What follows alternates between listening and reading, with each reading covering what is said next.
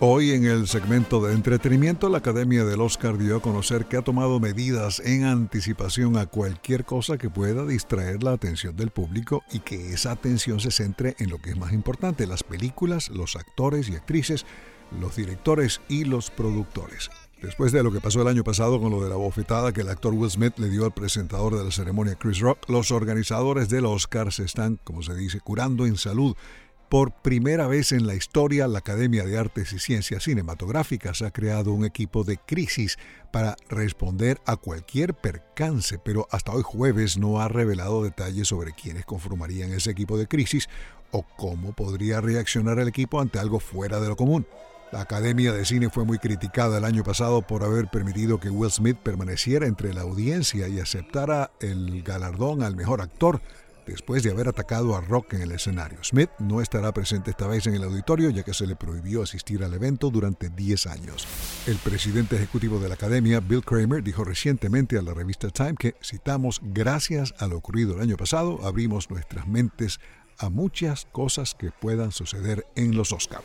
La seguridad es estricta en el Teatro Dolby de Los Ángeles, donde se lleva a cabo la ceremonia. La policía cierra varias cuadras alrededor del teatro y la alfombra roja. A diferencia de los últimos años, cuando la Academia nominó muchas películas poco vistas, el campo de contendientes a mejor película presenta muchos de los mayores éxitos de taquilla de 2022, como Avatar, The Way of Water, Top Gun Maverick, Elvis y todo en todas partes al mismo tiempo. El Oscar ha perdido espectadores en los últimos años, al igual que otros premios, y la Academia dice que tiene previsto incluir en el guion momentos que tiene la esperanza se difundan en Twitter y TikTok. Como hemos dicho, Rihanna cantará su canción nominada Lift Me Up de Wakanda Forever. Stephanie Sue, David Byrne y la banda Son Lux interpretarán This Is a Life de Everything Everywhere. Los cantantes de Natu Natu, Raúl Zipligun y Kala Bairaba también se presentarán con su canción de la película de acción RRR.